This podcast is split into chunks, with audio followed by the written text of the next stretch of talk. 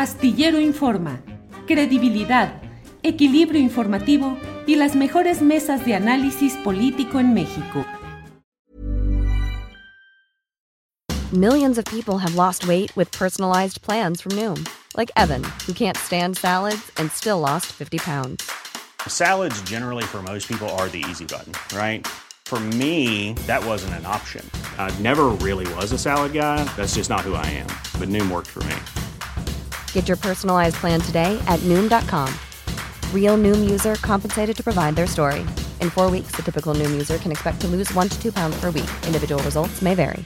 Burrow's furniture is built for the way you live. From ensuring easy assembly and disassembly to honoring highly requested new colors for their award-winning seating, they always have their customers in mind. Their modular seating is made out of durable materials to last and grow with you. And with Burrow, you always get fast, free shipping. Get up to 60% off during Burrow's Memorial Day sale at burrow.com slash ACAST. That's burrow.com slash ACAST. burrow.com slash ACAST. Muy buenas tardes, Daniela Barragán, ¿cómo estás? Muy buenas tardes. Hola Adriana, Temoris, Arnoldo, muy bien, gracias, gracias por la invitación aquí, ya muy contenta, espero no tener muchos problemas con la iluminación, pero me falló el aro de luz que todos compramos en la pandemia, se me desconchinfló, espero que no haya bronca, pero estoy muy feliz de estar aquí en la mesa y con ustedes. Muchas gracias, Daniela Barragán. Arnoldo Cuellar, ¿cómo estás? Muy buenas tardes. Hola, hola. Antes que nada, un saludo a Carolina Rocha, que estuvo muy sabrosa la charla.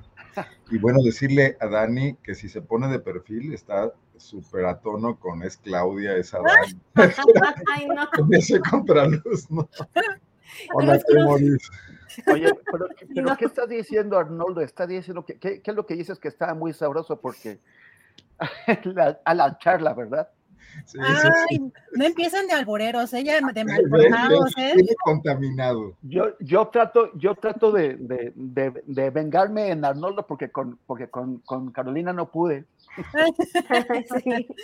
Bueno, y Temoris Greco ya en la mesa, pero ahora del lado de los analistas. Empezamos esta mesa de análisis y pues algunos de los temas propuestos para este día, eh, queridos colegas, pues es esta eh, confrontación entre el Poder Judicial y el Ejecutivo. Ayer escuchábamos al presidente decir que veía un riesgo de, golpe técnico, de golpe estado, eh, de golpe de estado técnico, pues también algunas palabras que algunos consideramos que iban dirigidas al presidente Andrés Manuel López Obrador en este aniversario del Instituto de la Defensoría Pública por parte de la ministra presidenta Norma Piña, donde dice que pues, no es lo mismo legitimación que popularidad. Y pues hoy también en la mañanera un señalamiento ya más directo de responsabilizar eh, a la ministra presidenta por pues la defensa o, por pues, sí, la defensa de delincuentes. Pues, ¿cómo ves, eh, Daniela, Daniela Barragán? Empezamos contigo. ¿Cómo ves tú este tema que en estos últimos días ha estado pues muy calientito?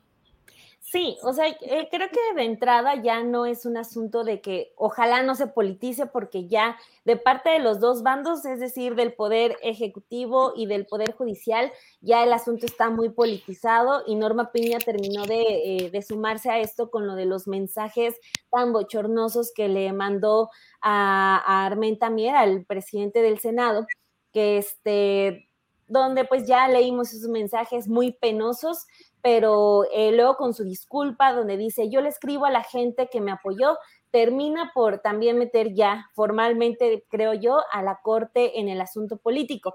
A mí me pareció eh, muy eh, importante lo que dijo el presidente el día de ayer. Este, creo que no, yo no lo vi tan destacado en la prensa, donde eh, decía justo lo que ya mencionabas, Adriana, el presidente que señala que se, eh, se está ante un golpe de Estado técnico, porque también ya hemos estado escuchando mucho de este concepto, concepto de lawfare, que es la guerra de la ley.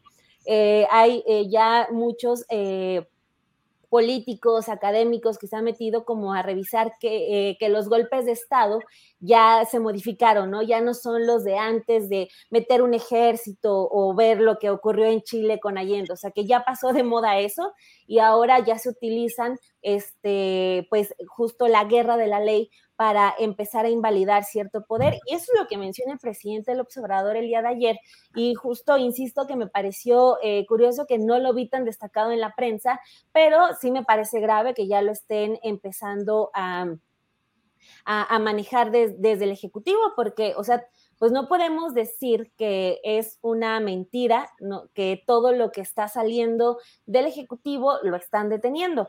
Eh, sí habría que mejorar los procesos, por ejemplo, lo que castiga la, la Corte con el tema del, del, plan B, que castiga el proceso, sí habría que mejorarlo, pero, o sea, eh, sí ya estamos ante, ante actos que nos hablan de que a la menor provocación todo lo que salga del Ejecutivo y caiga en la Corte o en el Poder Judicial se está deteniendo. Incluso también eh, ya está muy sospechoso esto que eh, pues ha presentado el presidente eh, de las dos personas que están contratadas en la corte que estuvieron relacionadas con Genaro García Luna. Y resalto el primer caso, el de Sonia Vargas, que, este, que ella sí, es, sí está siendo investigada por la UIF, por la onda de los, eh, los contratos, la que presenta el día de hoy, dice, no está siendo investigada, pero no es ético porque pues estamos hablando de que son personas que trabajaron con García Luna en la época más oscura de este señor, donde estaba eh, llevando la guerra contra el narcotráfico de Calderón.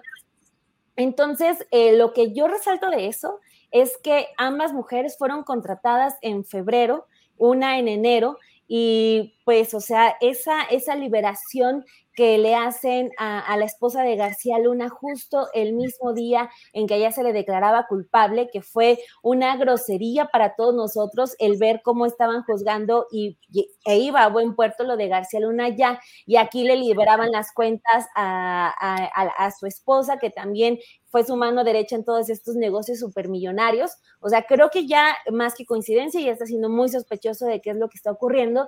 Y lo lamentable también, y con eso termino, es que del Poder Judicial estamos teniendo muchas respuestas a la defensiva este, ni siquiera como en un afán de decir, pues sí, creo que eh, esto, por ejemplo, eh, de decir que sí se tiene que hacer una limpia en los jueces más allá de una reforma que quiera proponer el Ejecutivo, admitir que sí se tienen que hacer cambios y no, también ya se están poniendo en ese asunto político de que son víctimas de un golpeteo desde el Ejecutivo. Entonces, pues está muy complicado. Gracias, Daniela Barragán. Arnoldo Cuellar, ¿cómo ves tú todo este, este tema a lo largo de estos días? pues creo que ha subido de tono y hay señalamientos particularmente hoy pues importantes de parte eh, del gobierno del presidente en contra de la ministra presidenta Norma Lucía Piña. Bueno, eh, yo primero que nada quisiera salirme de la lógica a la que nos quiere someter el presidente de la República, que hoy fue muy explícito, de tener que tomar partido y que esto signifique obviar las equivocaciones, los errores, las críticas hacia uno de ambos bandos para tratar de defenderlo del otro, creyendo que ante esta confrontación, esta disputa por, por el discurso, eh, necesariamente hay que estar de parte de uno de ellos, del que más se acerque a nuestra ideología histórica, etcétera, y que tenemos que, si no somos fifís y si no somos zombies obradoristas. Y creo que el Poder Judicial en México históricamente tiene graves problemas de sometimiento, de corrupción, una falta absoluta de autocontrol. Después del golpe de Estado, ese sí, nada técnico de, ser de cedillo contra el Poder Judicial cuando desaparece a todos los ministros y se pone de acuerdo con, con, la, con este foro de abogados muy influyentes, varios de ellos panistas, etcétera, para desde las cámaras manejar el asunto, renovar la Corte, crear el Consejo de la Judicatura. A la vuelta de, de pocos años realmente nada ocurrió y ahí están estudios como el que hace Felipe Borrego de hace algunos años, que fue absolutamente eh, disruptivo en su momento y era muy odiado por la mayor parte de los magistrados y de los jueces sobre el tema del nepotismo cruzado en las cortes, cuando eh, un, juez le daba chamba a los hijos, la esposa de otro juez, y, y entonces eludían el tema de, del conflicto de interés porque ocurría en salas distintas, en, tribunales distintos, ¿no? Y que se convirtió en una auténtica epidemia y lo sabe cualquier litigante que ha estado en el Poder Judicial, cualquiera que ha hecho alegatos de oreja con un juez y sabe cómo, por dónde llegarle. Creo que el Poder Judicial en México eh, ha tenido una historia además de sobreprotección. Los medios de comunicación se han ocupado muy poco de él Y, esto continúa, es una inercia que no se puede eh, fácilmente prescindir de ella. Pero por otra parte, como suele ocurrir, la presidencia de la República de esta cuarta transformación, que pretendía entrar a saco en muchos problemas del país, tampoco ha hecho nada eh, coherente, nada eh, trascendente, diría yo, en materia de establecer litigios estratégicos, que también lo serían, justo como los que le hace a la 4T Claudio X González y su grupo de abogados, para ir viendo en cada caso dónde están, dónde están existiendo esas fallas y no hablar en bulto, en bloque de una corte corrupta, donde, bueno, quizás se salvan algunos y no todos, sino de entrar uno por uno en los distritos del país a revisar qué está ocurriendo, porque no tiene una fiscalía, porque no existe una fiscalía en este país que lo pueda litigar, no puede ni con lo más evidente, ¿no? Entonces todo se queda en esta guerra donde por un lado, si, si defendemos a López Obrador de la tremenda corte, pues tenemos que tragarnos el tema del espionaje y del papel del ejército, etcétera. Y si defendemos a la corte porque López Obrador es un dictador, tenemos que hacer a un lado esa historia de corrupción. Y yo sí me quisiera escapar de esa lógica porque creo que ambas juntas son un factor de, un lastre tremendo para, para este país, ¿no? Híjole, coincido tanto contigo y además ese segmento que mencionas, Arnoldo, eh, es, lo que estábamos platicando Temoris y yo al principio del programa, que lo he escuchado en varias ocasiones al presidente, pero de, tener que tomar partido, ¿no? De que es el momento de definiciones y no hay de otra, tienes que estar de un lado o del otro. Preocupa mucho esas, esas posturas, pero muchas gracias, Arnoldo. Pero es donde más, donde más hay que ofrecer una resistencia. No podemos quedar en esa lógica atrapados, ¿no? Sí, completamente. Y también recuerdo un segmento de, eh, de la mañanera donde hablaba específicamente en ese sentido del periodismo, que además no nada más teníamos que difundir, ¿no? La información, sino este como que no quedar, que no quedar ahí, ¿no? Y yo digo, bueno, nos tenemos que convertir periodistas, jueces, este Ministerio Público, una serie de circunstancias también que me impactó como palabras del presidente, como que el presidente quiere que nos convirtamos en, en otro, en otras cosas, ¿no? En, otras. Eh, Mientras que no le pide eso a Gertz Manero, ¿verdad? Híjole, es que es, todo un tema muy complejo, pero eh, creo que bueno que también ves estos, yo, yo siento mucho estos segmentos, la verdad, cuando los escucho, porque creo que tienen un impacto pues muy profundo también en, la gente, ¿no? Temoris, ¿tú cómo ves todo este tema? Eh, ya lo habíamos platicado un poco al inicio, pero eh, ayer también tenías una postura pues muy definida también al respecto de esto que está sucediendo entre estos dos poderes. Sí, yo, yo estoy, estoy, de acuerdo con lo que, con lo que dijo Arnoldo, que, que, que tú también compartes.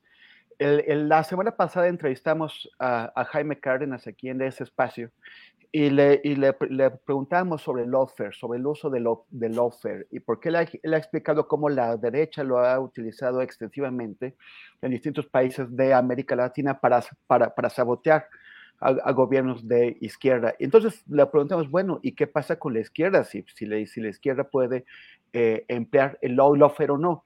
Y independientemente de que eh, hay mafias, ¿no? sabemos que en ese país, como en otros, hay grupos de abogados que, que, que, cobran, que se hacen millonarios, administrando influencias en el Poder Judicial para eh, obtener resoluciones pues, favorables a sus, a, los, a, los, intereses de sus representados. Pero, pero, también es cierto que eh, se ha usado poco o no, o no se ha usado este recurso. Yo eh, he manifestado mi disidencia con el uso del término golpe de Estado, aunque sea técnico, porque me parece que golpe de Estado es una palabra muy grave que debe eh, ser usada con mucha cautela, solamente cuando realmente lo, lo merezca, y que en todo caso implica un uso ilegal de algún tipo de fuerza para, eh, para eh, obstaculizar o para, o, para descarrilar a un gobierno legal. Y lo que ellos están haciendo, por eso se llama lawfare, es una guerra jurídica, es una guerra legal, pero que usa los recursos legales. Si un movimiento como el, de, el, de, el del presidente López Obrador es, este, este movimiento es singular por, por, distintas cosas, pero una de ellas es porque en muy pocas ocasiones en la historia de un país se ve que un movimiento pueda tener tan, tanta fuerza, pueda controlar el legislativo y pueda controlar el ejecutivo. Y, esas son las, herramientas con las que entonces se puede actuar para tratar de, eh, de establecer un balance de fuerzas más favorable para quien el pueblo de México, para quien el electorado ha colocado al, frente de, sus destinos. Eso tendría que, emplearse. a mí me parece que, si se quedan solamente en, la guerra discursiva, pues con la, con la guerra discursiva no van a detener la, guerra jurídica. Tendrían que ir a otro, a otro, a otro nivel, a un plano bastante más eficaz. Gracias, Temoris. Pasamos al tema del Estado de México y Coahuila, que tenemos noticias de último momento. ¿O alguien quiere hacer alguna precisión sobre este tema que eh, abordamos sobre el Poder Judicial y el Ejecutivo? Ah, alcen su manita. Ah, ¿Cómo es? Alcen su manita. bueno, ¿les parece? Vamos a ver este video porque pues, lo que se anunciaba o lo que ya esperábamos se confirma. Eh, pues vamos a ver en esta conferencia de prensa eh, justamente del Partido del Trabajo apoyar a Armando Guadiana. Vamos a, escuchar. Y para mantener la fortaleza de la coalición Juntos Hacemos Historia en 2024, la dirección nacional de nuestro partido manifiesta con firmeza ir juntos con el partido Morena y el Partido Verde Ecologista por el bien de México. Por ello, hemos decidido dar nuestro apoyo al candidato de Morena en Coahuila el Partido del Trabajo, como hace más de 23 años, tomó la determinación de seguir apoyando a nuestro presidente Andrés Manuel López Obrador hasta el término de su gestión. Hacemos público nuestro compromiso para atender el llamado a la unidad que hace nuestro presidente Andrés Manuel López Obrador y así garantizar la coalición Juntos Haremos historia en el 2024. En el PT ponderamos la unidad y el interés de la nación. Por ello, nuestra tarea es seguir trabajando por el pueblo de México. Fortaleceremos para el 2024 y con ello conquistar el respaldo de las y los mexicanos, repitiendo el triunfo en la presidencia de la República y en el Congreso de la Unión para continuar las políticas sociales y económicas que han permitido avanzar en la transformación de México. Pecaron la misma que a Lenin Pérez del Partido Verde Ecologista de México y ya eh, Ricardo Mejía Verdeja eh, acaba de anunciar una rueda de prensa precisamente para hoy a las 3 de la tarde en el Hotel Quinta Dorada, eh, allá en Saltillo, Coahuila. Daniela, ¿cómo ves tú todo este tema? de las elecciones, tanto en Coahuila como en el Estado de México, pero particularmente esto que sucedió ayer en el caso de Lenin Pérez y hoy con Ricardo Mejía Verdeja. Lo de Coahuila parece que siempre puede ser más vergonzoso e-, el manejo para, el partido. O sea, de verdad, no sé eh, si Morena se cree en serio que estas declinaciones estériles están funcionando, porque, o sea, ¿de qué sirve que decline el partido si los dos candidatos han estado diciendo pestes, o sea, eh, de, las decisiones de los partidos, están descalificando a, sus propias instituciones. Mejía Verdeja lo dijo hace unos días, primero muerto antes que, declinar por eh, Guadiana. Lenin Pérez pues tenía tres votos, pero también de todos modos dijo, no, este, pues yo no quiero irme tampoco, a mí no me van a imponer nada. Entonces, eh, creo que eh, tenemos ya como todo un cúmulo de elementos eh, que Morena no debe repetir en, en, la siguiente, en la siguiente elección, que es la del 2024. Digo, Estado de México, esperamos que no se complique el día de la elección, pero o sea, todo, todo le salió mal a, Morena en, lo que respecta a Coahuila y lo más lamentable es el, en donde queda la gente. Yo ahorita me anoté un dato que me llamó mucho la atención de la encuestadora Encol de, que publican hoy en la mañana en el Universal porque tienen este, una pregunta que, en la que dicen, este, eh, oigan, este, ¿creen que eh, el partido que gobierna deba cambiar? Es decir, o sea, que ya deba salir el PRI. Y me sorprende porque el 60% dice que sí, que quiere un cambio de gobierno, pero si nos vamos a la encuesta donde ya salen los candidatos, a la pregunta de por quién quieres votar, Guadiana tiene el 32%. Entonces eso es muy lamentable de Morena, de que la gente ya no quiere que esté el PRI, pero tampoco quiere votar por un candidato como Guadiana. Y eso creo que es el problema eh, que tiene de fondo el partido, porque yo he sostenido que eh, no hicieron nada, o sea, no se pusieron a trabajar estos seis años, se fueron primero a la decisión más cómoda de mandar al candidato con el que ya habían concursado seis años antes y que había perdido. Y luego, y también eh, la otra opción era Mejía Verdeja, que tampoco es como la víctima en esta historia para nada. Es un político que ha estado en cinco, en cinco partidos distintos, entonces eso nos lo pinta mucho el cuerpo entero, pero o sea, que el partido que tiene eh, mayor respaldo, mayor popularidad, que, está, que va a ganar una cantidad impresionante de estados en muy poco tiempo, realmente no tenía un buen candidato para Coahuila. Eso sí, eh, como que molesta un poco porque la gente, insisto, el 60% quiere que ya no los gobierne el PRI allá en Coahuila, pero gracias a Morena, hay que decirlo, pues se va a quedar el PRI. Entonces, este, ojalá eh, aprendan todo lo que, que todo lo que hicieron en Coahuila, no lo tienen que repetir en 2024. Y estos mensajes, pues a unos días de la elección y con, eh, me parece hasta grotesco que salga el dirigente del PT o sea, cuando estas negociaciones se tuvieron que hacer antes, porque ahorita, y concluyo eh, que estos eh, mensajes en donde han estado eh, la dirigencia de Morena, por ejemplo, el de ayer fue lamentable, el de hace unos días, perdón, donde declina el PT, no el candidato, sino declina el PT donde también al mismo tiempo Mario Delgado ya está diciendo que va a sumar a Manuel Velasco en la encuesta de, de Morena para los aspirantes a la presidencia. O sea, ¿es en serio? No, no, me la creo tan, no me creo tanta decadencia eh, de la dirigencia de Morena, pero ellos, en, al menos en estos días, eh, se han encargado de decir que o los agarraron eh, muy en frío o que pues no les interesó mucho trabajar Coahuila. Gracias, Daniela. Arnoldo Collar, ¿qué significado tiene para el 24, para pues fines de lo que dice Daniela? Creo que es también importante qué porcentaje les va realmente a adicionar a alguien como Lenin o, en el caso de Mejía eh, Verdeja, pero ni siquiera fue la, declinación de los candidatos, ¿no? Como mencionaba eh, o como precisaba, sino eh, pues de, los, de las cúpulas.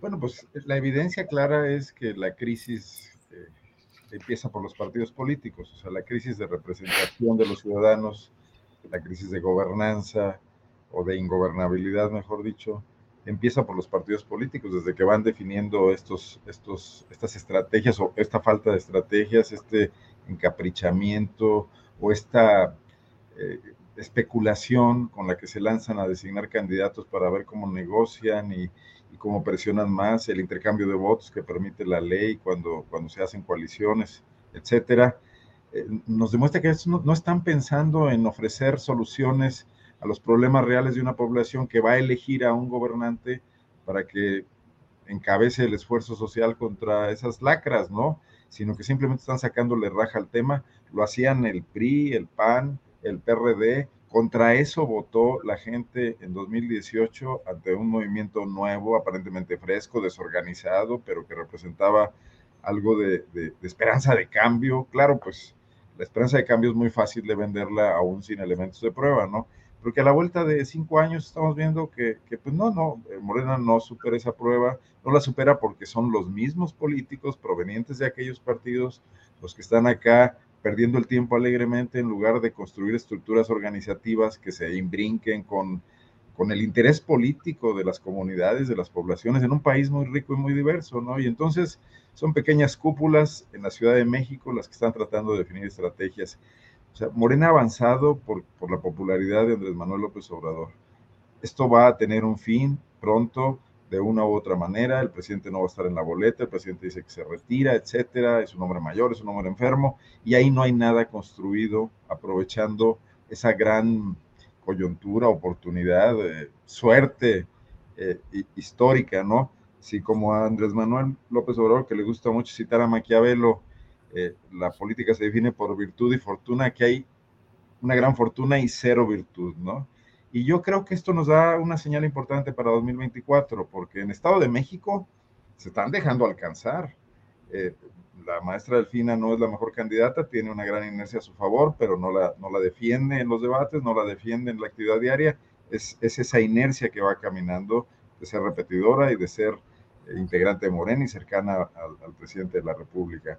Pero partidos desorganizados, sin una ideología clara, con activismo, con dinero, incluso sin el apoyo del gobernador, como se ha dicho bastante, ahí andan persiguiéndolos, cercanos, y todo va a depender de la movilización el día de las elecciones. Es difícil que gane la, alianza opositora, pero puede que se les acerquen bastante y, les den un susto, ¿no? Y en Coahuila nunca lograron presentar una alternativa. Y ahora estos, como dice muy bien Dani, estos movimientos ridiculísimos, ¿no? Este, qué, pena y qué vergüenza de estos partidos políticos, más que sonrisas de los tipos dando ruedas de prensa ahí con estos asuntos, no va a impactar en la elección. El PT debe tener un 2% en Coahuila, si bien les va, y eso que es de las zonas históricas donde ha trabajado sus, sus orígenes, los movimientos que les dieron origen en Nuevo León, en Durango, etcétera. Eh, eh, lo que pocos votos que les podía dar García Verdeja ahora no ni siquiera van a ser de ellos. Es, es, un desastre total, pero eso es lo de menos, digo, que les va a llamar a los partidos y que les repercuta en sus presupuestos públicos del futuro con esta ley súper nefasta que ata el dinero a los votos que obtienen y les da rendimientos por, por mucho tiempo, este, es lo de menos frente al gran fraude que significa hacia la necesidad de cambio de la gente, ¿no? Donde casi nadie está representando nada, ¿no? Gracias, Arnoldo. Temoris, pues le suma, le suma realmente algo a, pocos días de, eh, de, llevarse a cabo esta elección, o cómo ves si es para eh, con miras al 2024. Bueno, Adriana, em, nada más quisiera aclarar a algunas personas que están preguntando. El, efecto legal de, de, esas declinaciones, tanto la del verde como la del PT, es cero. Eh, en, la boleta ya está el nombre de Lenin Pérez con el verde y ya está el nombre de, Mejía Verdeja con el PT. Y no se va a quitar. Y, en el momento en que la gente marque esos símbolos o, el nombre de los candidatos o el símbolo del partido, va a contar para el candidato no va, no, no, no, va a contar. Si, si el verde dice, ahora estamos con, con, Guadiana, no va a contar para Guadiana, va a contar para Mejía Verdeja si, eh, en, en, un caso y para Lenin Pérez en el otro. Eh, ahí ya no hay vuelta de hoja y no se puede hacer nada.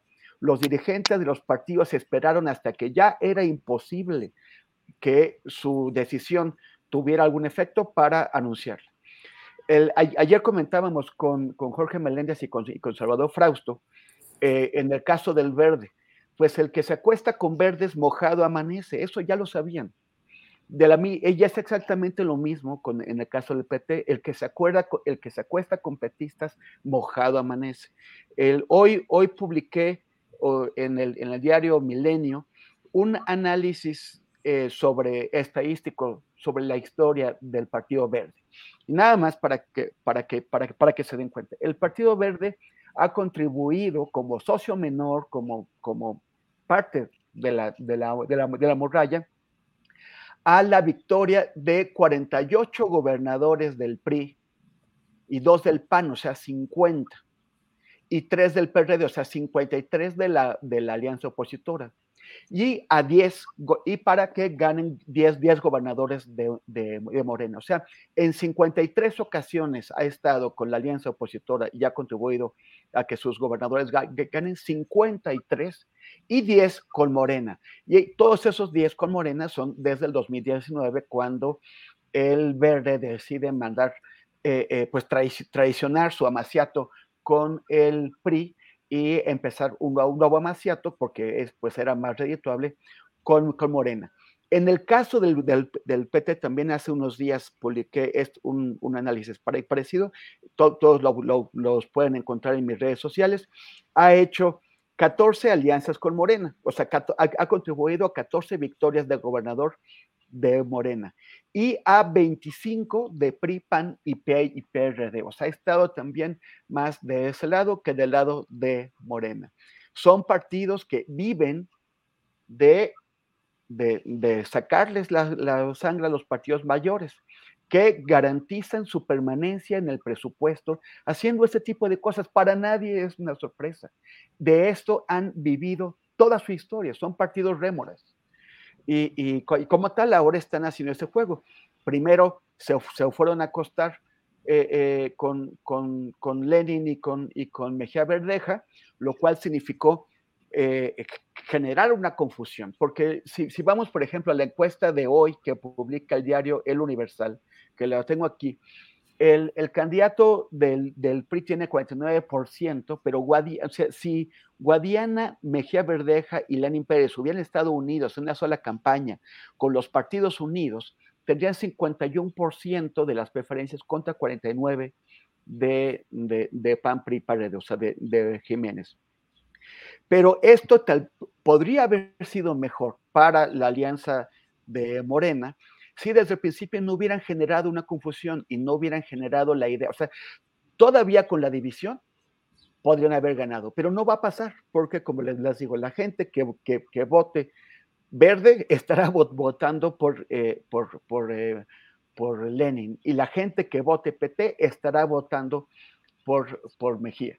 Entonces ya, ya fue, o sea, el, daño está hecho y por eso es tan ridículo todo, todo, lo, que, lo que está pasando, porque es porque se están haciendo tontos y solamente están pues jugando a que eh, estos dos partiditos quieren ver cómo siguen chupando del presupuesto y teniendo diputaciones y, y teniendo espacios, chupando del presupuesto. Millions of people have lost weight with personalized plans from Noom, like Evan, who can't stand salads and still lost 50 pounds. Salads, generally, for most people, are the easy button, right? For me, that wasn't an option. I never really was a salad guy. That's just not who I am. But Noom worked for me. Get your personalized plan today at Noom.com. Real Noom user compensated to provide their story. In four weeks, the typical Noom user can expect to lose one to two pounds per week. Individual results may vary. Everyone knows therapy is great for solving problems, but getting therapy has its own problems too, like finding the right therapist, fitting into their schedule, and of course, the cost. Well, BetterHelp can solve those problems. It's totally online and built around your schedule. It's surprisingly affordable too. Connect with a credentialed therapist by phone, video, or online chat, all from the comfort of your home. Visit betterhelp.com to learn more and save 10% on your first month. That's BetterHelp, H E L P.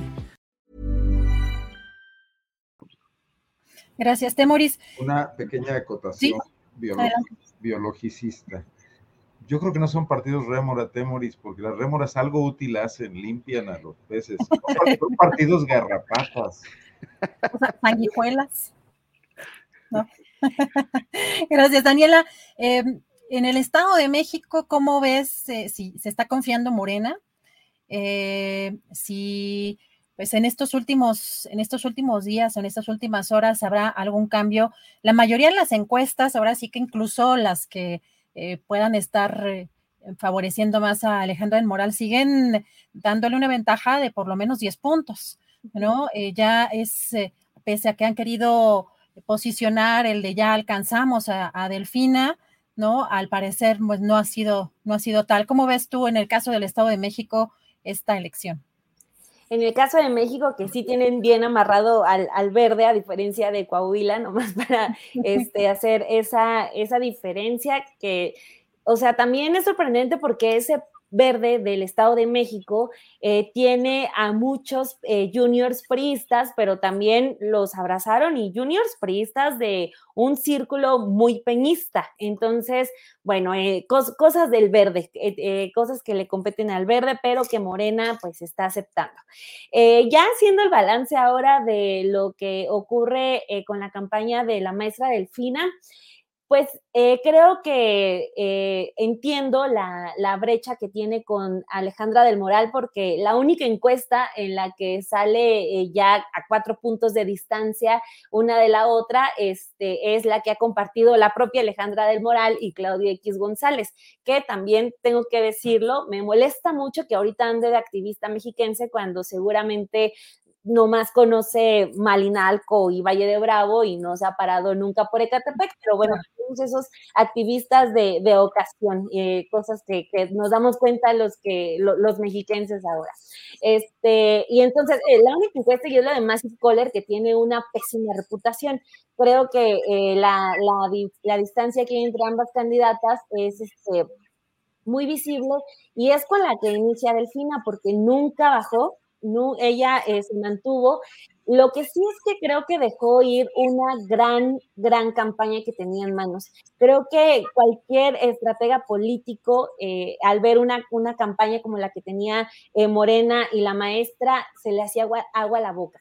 ¿Cómo puedes, eh, de una manera tan sencilla, tirarle una campaña a, a, una candidata que te está diciendo que ahora sí, después de 100 años, el partido que ella representa ahora sí va a hacer las cosas, ahora sí va a solucionar los problemas que no pudo solucionar su partido en todo ese tiempo que gobernó.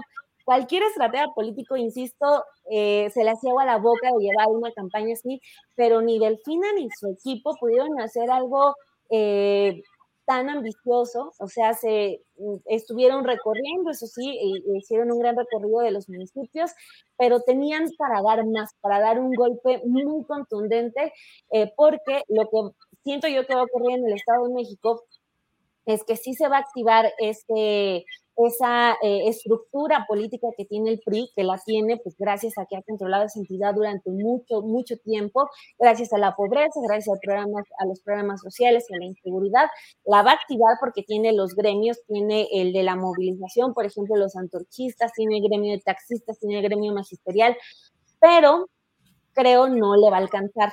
Sí vamos a estar viendo una, eh, una jornada eh, muy activa por parte de estos núcleos priistas no les va a alcanzar. La maestra Delfín estuvo diciendo mucho en sus mítines, por favor, no se confíen, salgan a votar, pero creo que si se sienten un poquito como eh, estresados con el asunto de los números, también no solamente se lo deben a las mafias que pueda tener el PRI en el Estado de México, sino a que de verdad tampoco le echaron muchas ganas a la, a, la, a la, campaña. No vimos nada contundente. En el último debate eh, fue hasta los minutos finales en que, en que Delfina se vio un poquito más, eh, más agresiva con, con Alejandra del Moral, pero fue lo único, lo único. Entonces, pues eh, ya eh, lo, que, lo que puedan recoger es ganancia, pero tenían una campaña tan buena y la dejaron ir, entonces pues ahora eh, les va a dar, creo yo, con el arrastre que guarda Delfina, con el arrastre que les da el presidente López Obrador y Morena,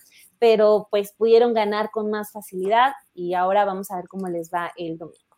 Gracias, Daniela. Arnoldo, ¿cómo, ¿Cómo ves, cómo crees que se vayan a llevar a cabo estas elecciones este domingo en el Estado de México particularmente, donde pues tuvimos dos debates un poco eh, flojones, ¿no? Que quizá no, eh, los debates no fueron eh, pues un, no modificaron radicalmente o sustancialmente las preferencias. ¿Cómo, ¿Cómo ves tú para el domingo esta, particularmente el Estado de México? suele ocurrir, ¿no? Que los debates tienen muy poco impacto, incluso Los, que, los que han sido históricos la gente está muy formada ya en sus, en sus opiniones. Y en, y en este país, y donde el Estado de México es el laboratorio político quizás por excelencia, está muy claro que la pobreza extrema es aprovechada por los gobiernos más que por los partidos para movilizar el voto y, y dar un porcentaje importante de, de, de, participación que cuando están reñidas las elecciones o cuando se logra movilizar más o menos en medio de un interés fuerte a la población, pues siempre puede, pueden dar un plus, ¿no? Eh, yo creo que la maestra Delfina tiene todas las posibilidades de ganar, ya quedó muy cerca la vez pasada sin tener todavía el empuje que, que, que tenía en esta ocasión. Eh, también está el tema de que no existía la alianza y que iban cada partido por separado, aunque el PAN estaba absolutamente borrado ya en ese momento con Josefina Vázquez Mota, creo, ¿no?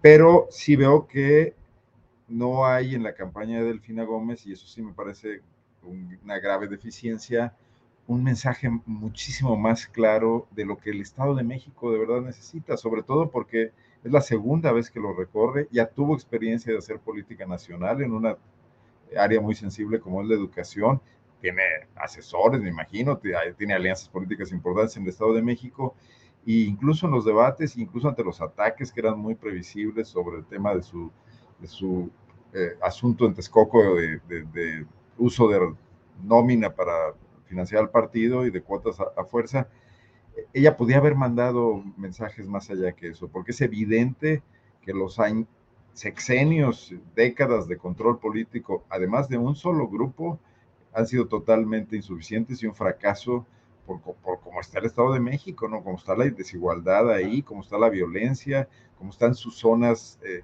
donde hay crecimiento extremo, alto ingreso, en, lunares muy concentrados y enormes cinturones de miseria. Y a mí no me queda claro que por ahí haya habido un, mensaje contundente, ¿no? O sea, la, esperanza de que votar por un partido político que es nuevo y que gobierna el país en este momento y que quiere transformarlo y que puede ser que esté detenido y atorado en muchas cosas a nivel nacional, pero que a nivel local podría avanzar propuestas un poco en ese espíritu que también hemos pensado siempre de que hay que abandonar la esperanza plena que desde el gobierno federal se solucionen los problemas y construir soluciones locales, ¿no? Algo que con defecto y todo, de alguna manera hicieron los panistas que llegaron a gobernar después de las primeras alternancias con defectos, y Guanajuato es un caso que mencionaré en el postrecito, pero que lograban vender esa idea, ¿no?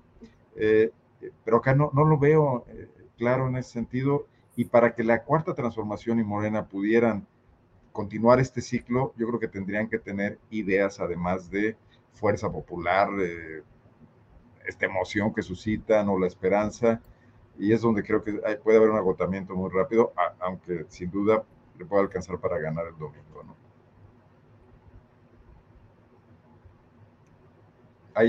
Ahora me, ahora me pasó a mí, perdón, casi no me pasa. Temoris, ¿cómo ves tú ahora estas elecciones en el Estado de México?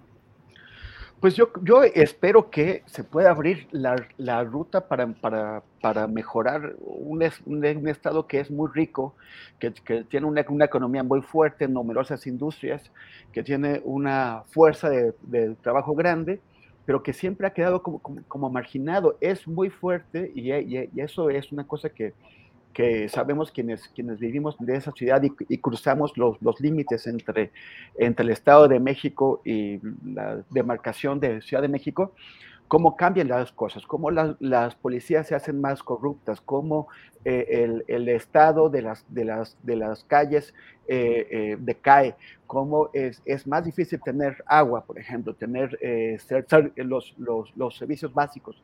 Y esto se, debe, yo creo que en, gran medida, a que siempre han estado sometidos a, este eh, sistema de explotación brutal establecido por el Grupo Tlacomulco y, sus, y sus asociados. Sus asociados también en el PAN y también en el PRD cuando han gobernado eh, eh, algunos de, de, estos grandes municipios conurbados es, es momento de que, de, que, de, que esto cambie, porque si fuera un Estado sin recursos sería explicable, pero no lo es. Es muy rico, tiene grandes industrias. ojalá que, que, que, la decisión que van a tomar los, los ciudadanos del Estado de México y las ciudadanas este domingo se traduzca y se, y se, traduzca eh, pronto en un, en un cambio importante en su vida. Yo creo que, que no veo muy difícil que las estructuras de las que hemos estado hablando eh, del PRI puedan cambiar tendencias tan distantes y también creo que muchos, muchos de quienes controlan esas estructuras están interesados en este momento en asociarse o de, alguna forma quedar bien con el nuevo poder que va a llegar. Eh, entonces esto va a favorecer la victoria de, Delfina y, seguramente también de muchos de los candidatos de la, de la 4T en los municipios conurbados. Que, que, que, esto sí se refleje en cambios importantes para, para, la gente y no quede nada más en eso, nada, que no quede nada más en un, en un cambio de, de, poderes. Gracias, Temoris. Daniela, hoy el presidente pues, volvió a decir que no, su gobierno no espía y sobre todo eh, pues eh, una, un señalamiento pues muy fuerte en contra del Centro Pro de Derechos Humanos eh, asegura que son invenciones con el propósito de perjudicar a su gobierno. ¿Cuál es tu opinión sobre este tema, Dani? Híjole, ya cada, vez el tema del, espionaje se está volviendo eh, más complicado y este y parte del asunto eh, es muy sencillo de resolver, que es la comunicación. O sea, eh, primero también, eh, de eh, eso sí, antes de otra cosa, igual en otra mesa lo, comentamos con lo del Centro Pro. O sea, el presidente debe saber que el Centro Pro no es su enemigo. O sea, creo que tiene muchos, muchos enemigos el presidente, pero el Centro Pro no es uno de ellos. Entonces, si de ahí partimos de que podría escuchar el presidente estas denuncias, se mejora el tema de la comunicación. Y ahora eh, me voy a otro tema que yo también siempre eh, he creído firmemente que al presidente se le deja solo. O sea, eh, tiene ahí a, los funcionarios que pueden decir y que pueden explicar qué está pasando con estas acusaciones de espionaje, pero no, él es el que siempre tiene que dar las explicaciones. Hoy, por ejemplo, cuando habla eh, de lo de Encinas, dice, pues sí, pero nosotros no, que son nosotros y sospecho esto y sospecho aquello creo que ya le deben eh, ser honestos al presidente, ayudarle a, ver eh, si él está afirmando y más de una ocasión que no es su gobierno el que espía, entonces eh, creo que ya deberían decirle, bueno, pues vamos entonces a hacer un análisis de quién está espiando encinas, porque creo, y eso también es una falla fea, eh, muy, muy lamentable, eh, que se está eh, como menospreciando el espionaje a Alejandro Encinas cuando él es una parte muy importante de su gobierno, tiene encima el caso Ayotzinapa, pero también ha sido su aliado de años y de momentos difíciles. Entonces, ojalá le ayuden pronto para que ya dé una explicación y el presidente no se esté tropezando como lo está haciendo ya con el tema del espionaje, porque, o sea, ya no, ya no es él el que tiene que dar la explicación, porque él lo que hace es defender a la Sedena, ya la Sedena tiene que decir y demostrar que no son ellos los que están espiando, porque ah, se trata de encinas y el caso no es menor, es el caso Ayotzinapa, y recordemos ese último informe que toca directamente al ejército como eh, participante de esta tragedia. Entonces, eh, ya es un llamado que eh, por, eh, por piedad del presidente, ayúdenlo a que informe y a que dé pruebas de qué está pasando con esto. Si no son ellos, entonces, ¿quién se quedó con ese, eh, con ese programa de espionaje que lo está utilizando? Entonces ya es urgente que, que, se, que se dé un informe detallado sobre eso, porque es cada semana, cada semana tenemos, parece una noticia de ahora está espiado acá, acá, acá, y no tenemos a este momento certeza de nada. Gracias, Daniela. Arnoldo, hoy ni siquiera dejó contestar, le habían querido preguntar en la mañanera directamente al titular de la Sedena y no, y no dejó que respondiera. Eh, él se asumió como, sí, efectivamente es el jefe supremo de las Fuerzas Armadas, pero pues no lo dejó contestar. ¿Cómo ves tú todo este tema, Arnoldo? Eh, eh, bueno, ahí nada más yo diferiría un, iba a decir un poco, pero creo que no es un poco de esto que plantea Dani no es que al presidente lo dejen solo, el presidente le gusta eh, anteponer y poner su credibilidad, su prestigio y su pecho frente a las críticas de quienes él quiere o proteger o encubrir o sacar del debate público. yo creo que en el momento en que el presidente estableció esta fortísima alianza política con el ejército de utilización mutua, donde el ejército resuelve muchísimos de los problemas de gobernanza del país, eh, administrativos incluso, eh, pues él, él, decidió comprar todo lo que la Secretaría de la Defensa Nacional tiene en su panza, que son demasiadas cosas, lo más reciente de Yotzinapa, pero otras en el pasado también, ¿no? Y entre otras también la, la, corrupción y también esta, esta escuela donde siempre tuvieron eh, esta, estas alianzas, estas, estas capacitaciones con, porque son estratégicas, ¿no? Con los comandos norteamericanos que manejan el hemisferio, etcétera, y donde saben hacer ese tipo de cosas y donde sin duda tienen una excelente comunicación, ¿no? Para, para manejar esa seguridad que es nacional, que es latinoamericana, que es capitalista, que protege los intereses también de los norteamericanos. Pero el presidente está dispuesto a anteponer su popularidad sin que nadie lo deje solo, porque él, él va y sabe, y, y, además sabe qué armas porta sabe que si él defiende a la Sedena logrará comprar una cierta impunidad o una muy amplia impunidad con un grupo muy amplio de población que le cree. Y que entonces pues, eso va a pasar y se va, y se va a venir el siguiente debate, eh, cosa que a mí sí me parece lamentable porque usar la credibilidad de un individuo que ha hecho política como Andrés Manuel López Obrador en búsqueda de democracia, de igualdad, de combate a las élites de este país, y ponerlo hoy al servicio de una de tantas élites que muchas veces ha estado pactada con quienes hoy son sus adversarios en esta circunstancia y en esta coyuntura, pues mediatiza muchísimo el proyecto, ¿no?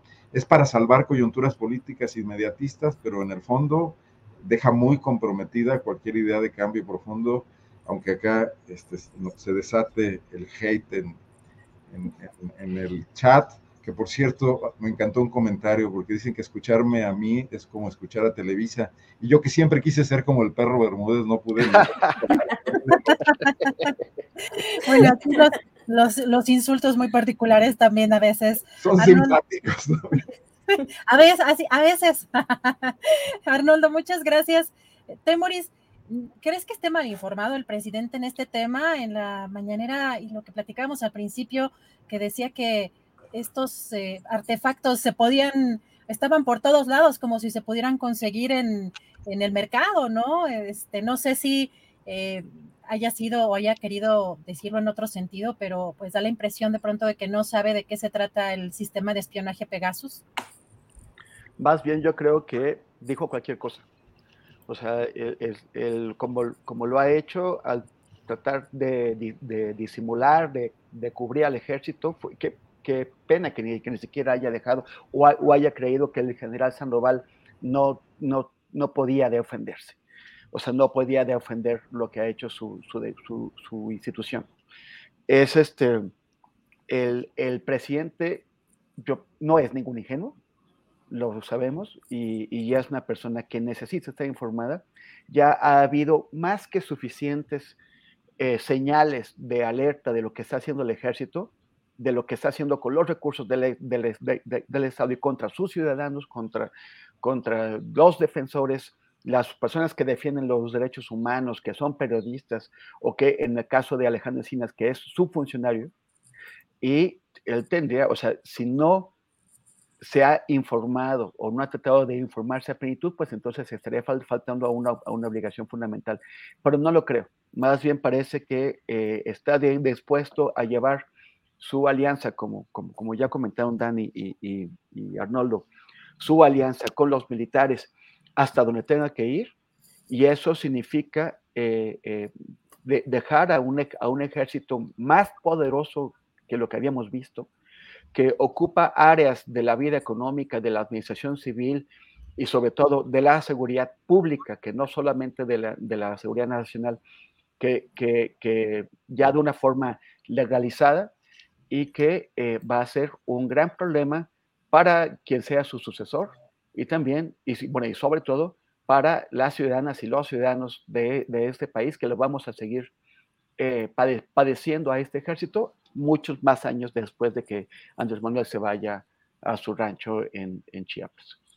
Gracias, Temoris. Eh, pues ahora sí llegó la hora de los postrecitos. Daniela Barragán, ¿con qué te gustaría cerrar? Eh, creo que un tema eh, sería algo que no manejo, pero que creo que a todos nos llegó, que es eh, lo del animalito, este perrito de, de Tecama, que, que, pues fue víctima de, del enojo de un tipo, que afortunadamente ya lo agarraron. Ojalá, este, pues lamentablemente ya el video lo, lo vio medio país o más.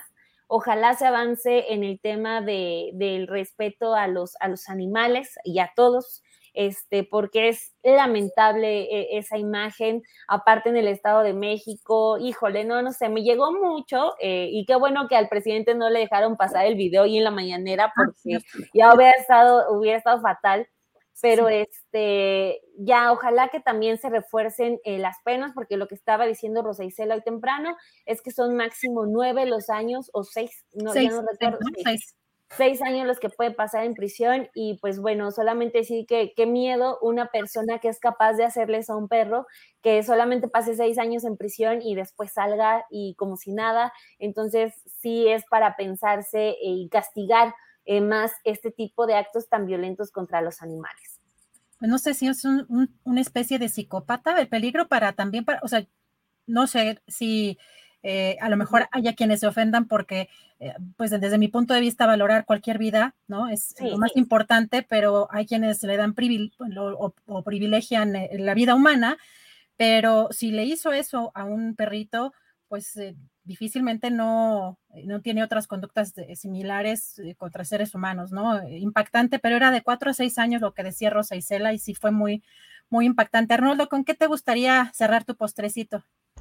Bueno, voy a meter el desorden con ese tema antes de mi postrecito. Está bien, porque, yo escuché hoy al presidente, escuché a Rosicela, me pareció excelente que le dieran espacio, qué bueno que no pasó el video y qué bueno que se ocupó del tema.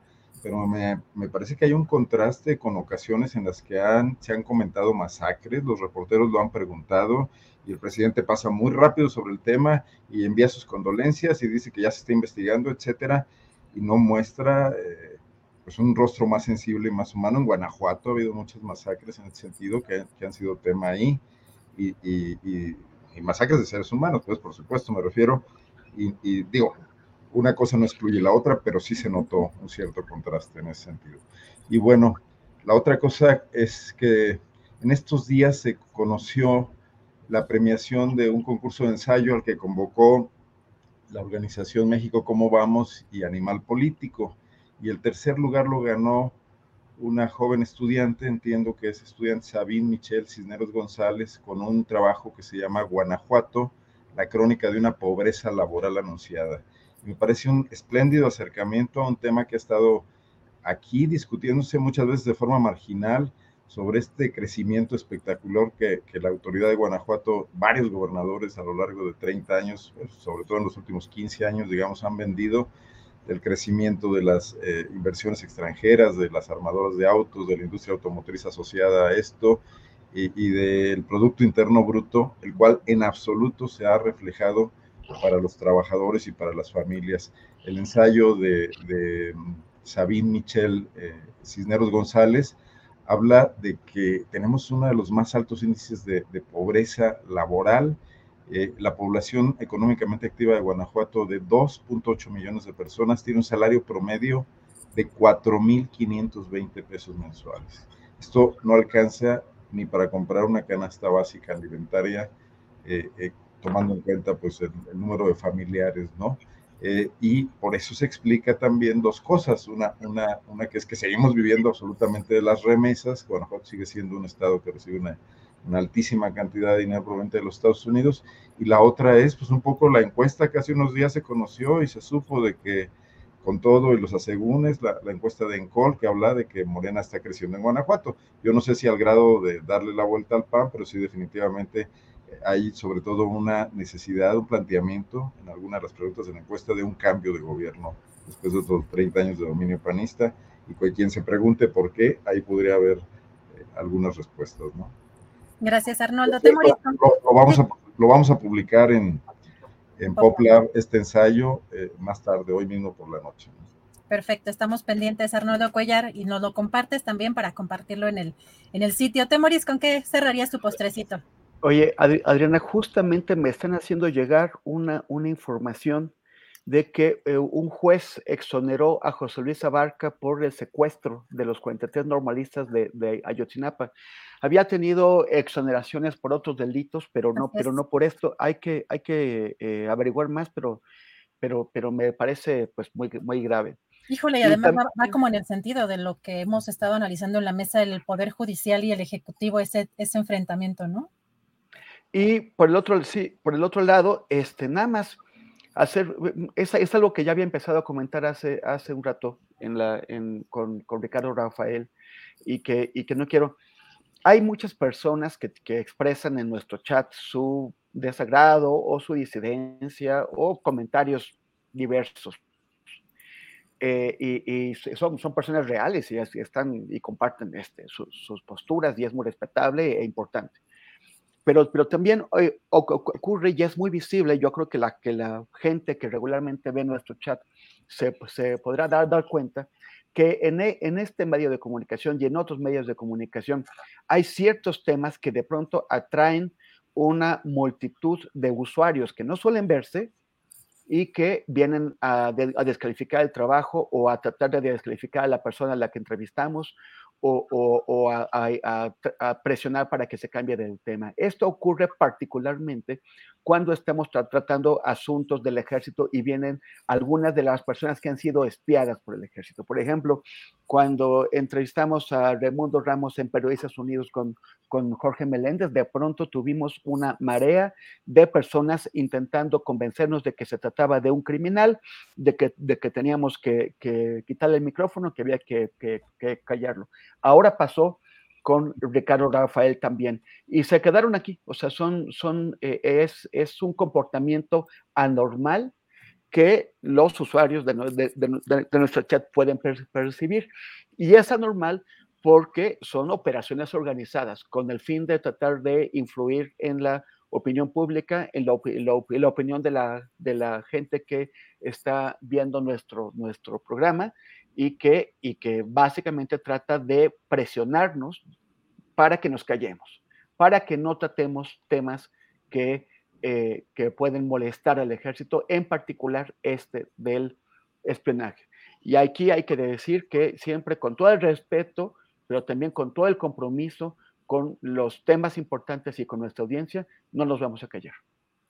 Gracias, Temor. Y sí, efectivamente hay temas que son susceptibles. Eh, también el caso, por ejemplo, de Notimex también suele ser eh, activar. Eh, hay una, una, actividad inusual o que consideramos nosotros inusual. Pero bueno, aquí, mientras lo hemos manifestado, sobre todo que sea con respeto, o sea, porque sí hay un bloqueo a groserías, a ofensas. Eh, sobre todo también que luego comparten spam, ligas y otro tipo de, circunstancias, pero aquí está la, pues la libertad de, de, que tengan pues otra opinión muy, muy distinta y pues aquí seguimos en este, en este espacio de nuestro querido Julio Astillero. Pues llegamos a la parte final de esta mesa. Me quedo con Temoris Gretko para cerrar, pero Daniela Barragán, siempre un honor estar contigo en este espacio. Periodista, gran periodista y conductora de Café y Noticias, por si quieren verla en las mañanas. Allí está terminando la conferencia mañanera. Muchas gracias, Dani por si ocupan periodista, acá andamos. Y este, pues sí, un abrazo a ustedes. Luego sí, la gente o los bots o lo que sea se ponen pesados. A nosotros nos pasa con los temas de, de, feminicidio y género, así llega, pero la ola eh, pesada, pero pues hay que aguantar, que los temas hay que decirlos y no hay que callarlos. Así que pues un abrazo y hay que, eh, y pues estamos haciendo las cosas correctas. Muchas gracias por invitarme y perdón por la iluminación otra vez. Muchas gracias, Daniela Vargas, un abrazo. Arnoldo Cuellar, gran periodista, fundador, periodista de Pop Lab. Muchas gracias por eh, estar aquí con nosotros y nos vemos la próxima semana, Arnoldo. Como siempre, un gusto, Adriana. Tú iluminas esta mesa, Dani, así que no te preocupes. gracias. Muchas gracias, Dani y Arnoldo. Arnoldo Bermúdez. Abrazo, beso para los dos. Gracias, Arnoldo Collar, a Daniela Barragán. Para que te enteres del próximo noticiero, suscríbete y dale follow en Apple, Spotify, Amazon Music, Google o donde sea que escuches podcast. Te invitamos a visitar nuestra página julioastillero.com.